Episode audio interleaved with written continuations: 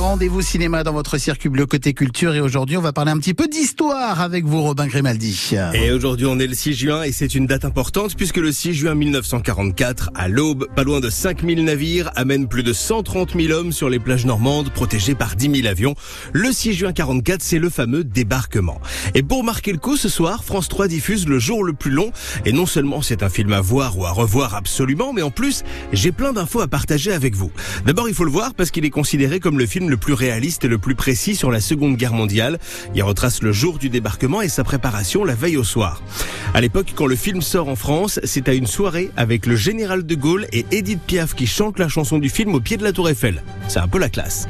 Aujourd'hui, en France, le film cumule pas loin de 12 millions de vues en salle. C'est dingue. Le film a été tourné 17 ans seulement après le vrai débarquement.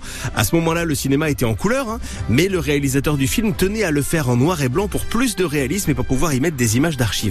Ce qui est fou, c'est que 50 ans plus tard, on en a fait une version colorisée qui est du coup un peu inutile parce que c'est pas ce que voulait du tout le réalisateur. Pour tous ceux qui pensent que ce sont vraiment des plages normandes qu'on voit sur les images du film, désolé de vous induire en erreur, mais c'est des plages corses qui ont servi au tournage, euh, dont cette scène par exemple quand le soldat amant plus 4 se rend compte que les alliés débarquent et qu'il essaie de prévenir son chef qui s'en fout, mais alors complètement lui. Alors Et Robert Slate, c'est le débarquement 5000 navires. Il y a au moins 5000 navires, là, devant moi. Un peu de sang-froid, mon cher Ploscat. Les Américains et les Anglais à eux tous n'ont pas la moitié de ces navires. C'est idiot, si vous ne me croyez pas, venez voir vous-même, ils sont des milliers.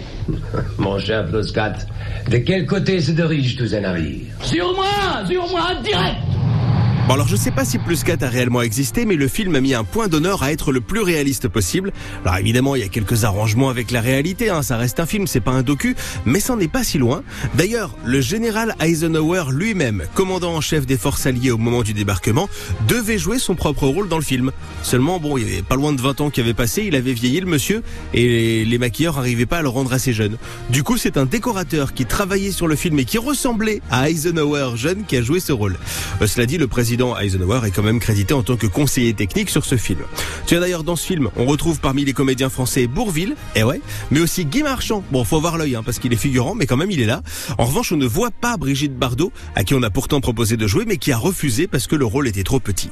Pour voir ce chef-d'œuvre, le jour le plus long, c'est ce soir sur France 3. Et c'est le rendez-vous euh, ciné-série de France Bleu Picardie avec Robin Grimaldi à réécouter sur francebleu.fr.